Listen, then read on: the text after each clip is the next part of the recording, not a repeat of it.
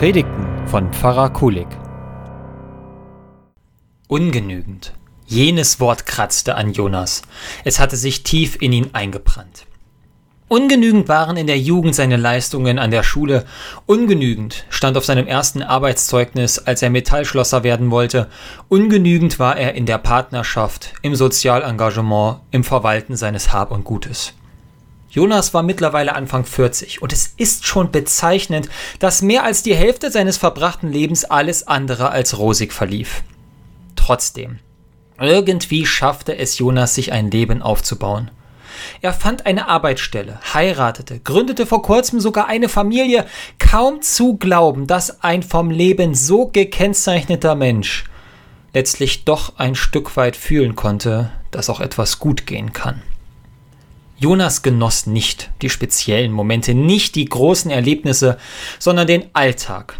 Für einen Menschen, der in der Vergangenheit Tag für Tag negative Erlebnisse macht und keine Ruhe findet, für den ist es eine wahre Wohltat, einen geregelten Tagesablauf mit Arbeit, Freizeit und Familie zu haben.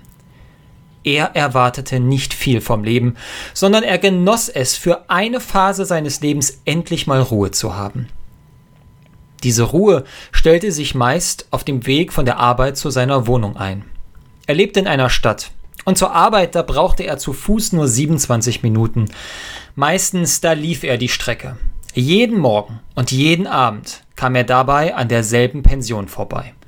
The Four Doors hieß sie. Was ein ulkiger Name, dachte sich Jonas. Die Pension hat doch weitaus mehr als vier Türen. Doch die Pension erweckte Tag um Tag mehr von Jonas Aufmerksamkeit.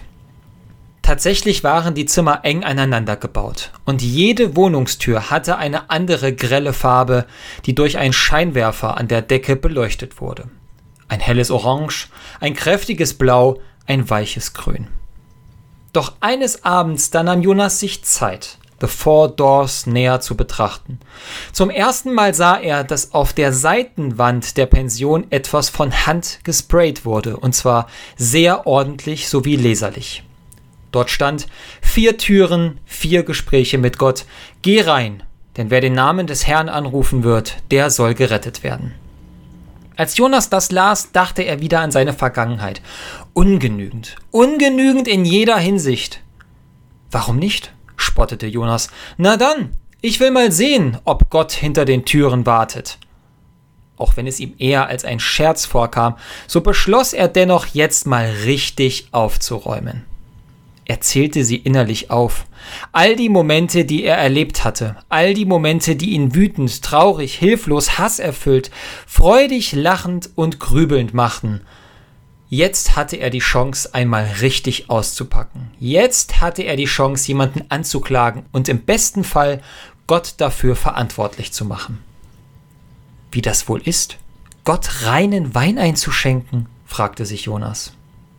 Er betrat die erste Tür, drückte die Türklinke herunter und spürte in sich eine immense Wut.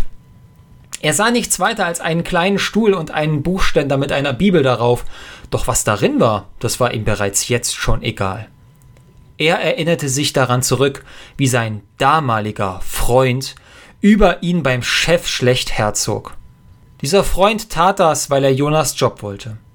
Jonas verlor seine Arbeitsstelle, die ihm Freude bereitete, und somit ein Stück seines Lebens, was er sich bis dahin aufgebaut hatte.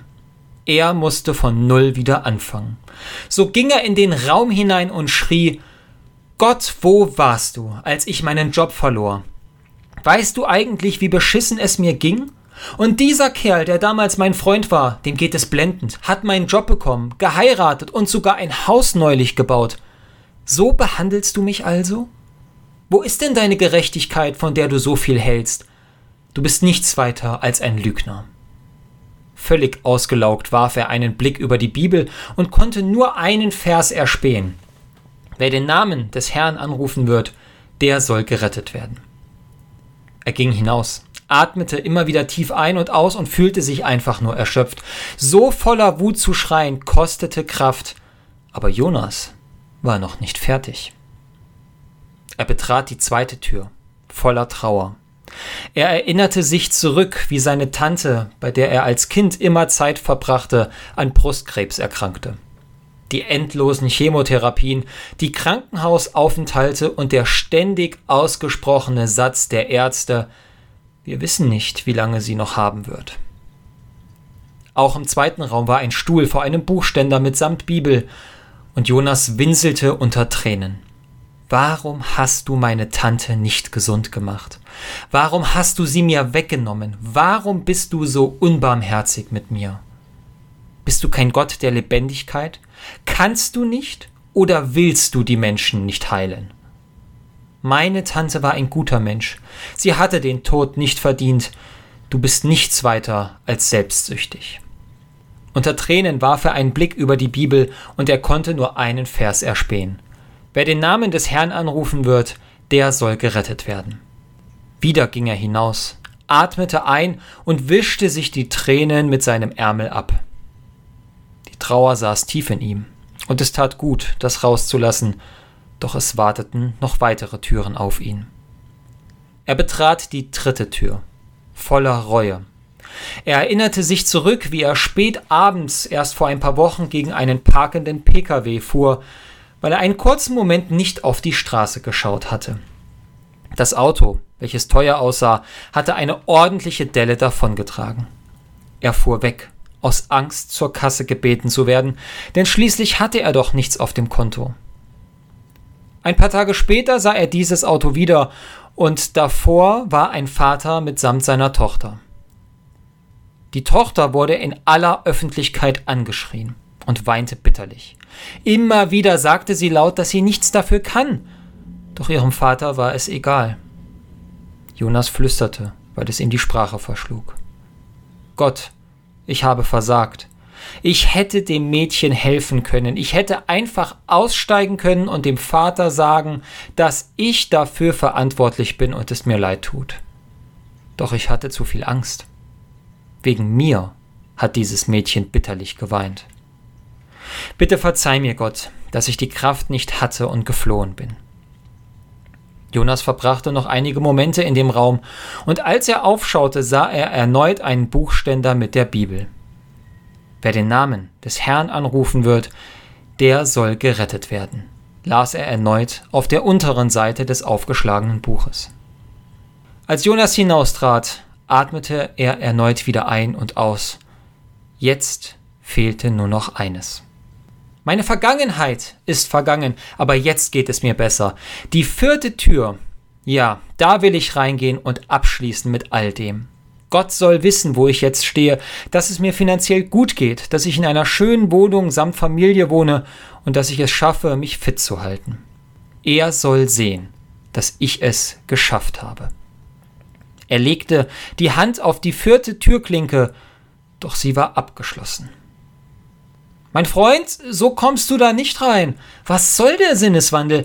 Hast du nicht drei Türen schon geöffnet? sagte ein Mann, der hinter der Ecke der vierten Tür auftauchte. Er hatte ein langes, schmales Gesicht, kurz geschorene Haare und trug einen großen grauen Regenmantel. Jonas war überrascht. Du kennst die Türen? Naja, ich will Gott eigentlich zeigen, was ich jetzt habe. Sieh doch, wo ich stehe, was ich alles habe. Ich habe es geschafft und stehe endlich in der Blüte meines Lebens. Gott sollte stolz auf mich sein. Was du willst, findest du nicht hinter dieser Tür. Such dir ein Podium oder eine Bühne, wo du den anderen erzählen kannst, was für ein toller Hecht du bist. Nur wenn du wirklich ein Gespräch suchst und dein Herz nach Gott verlangt, dann, ja erst dann, geht die Tür auf. Jonas erinnerte sich zurück. Er erinnerte sich nicht an seine Schritte, sondern an die Schritte vieler, die mit ihm gingen. Seine Mutter, die ihm die erste Wohnung organisierte, sein Kindergartenkumpel, der ihm eine neue Arbeit beschaffte, sein Onkel, der ihm einmal im Monat zu sich zum Essen einlud, und er erinnerte sich an Gott, der ihm nie den Rücken gekehrt hatte, auch dann nicht, wenn er ihn wie so oft als Lügner, als Egoisten oder als Rachsüchtigen beleidigt hatte. Dankbarkeit heißt nicht zu sagen, schau an, wo ich jetzt stehe. Dankbarkeit heißt nicht nur die großartigen Erfolge vor Augen zu haben, Dankbarkeit heißt nicht von meinem erhabenen Standpunkt zu, aus zu meinen, dass ich es mit ein klein wenig Hilfe geschafft habe. Jonas begriff, Dankbar ist man erst dann, wenn man sich an den ganzen Weg mit all seinen Höhen und Tiefen zurückerinnert und dabei die Schritte der anderen, derer, die dir geholfen haben, ganz genau verfolgt. Dreimal hatte Jonas Gott für alles verantwortlich gemacht, und dreimal hatte Jonas dabei nur Gott als Gegenüber im Sinn. Gott war es, der all das aushalten musste und auf dessen Schritte Jonas genau fixiert war. Und jetzt, wo es gut lief, da hatte Jonas nur sich selbst im Sinn, nicht Gott. Warum sollte Gott nicht auch Dankbarkeit, wahre Hingabe und Aufrichtigkeit aushalten müssen? Jonas sammelte sich noch einmal. Er nickte dem Fremden zu und drückte die vierte Türklinke der Pension herunter, die sich nun öffnen ließ. Leise verschwand er im Raum und dankte Gott nicht für sich selbst, sondern für all die guten Mächte, die er vergessen hatte und die stets um ihn herum waren.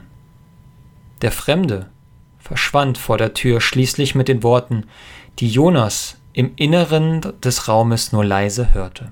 Weil du den Namen des Herrn angerufen hast, genau deswegen wirst du errettet werden. Amen.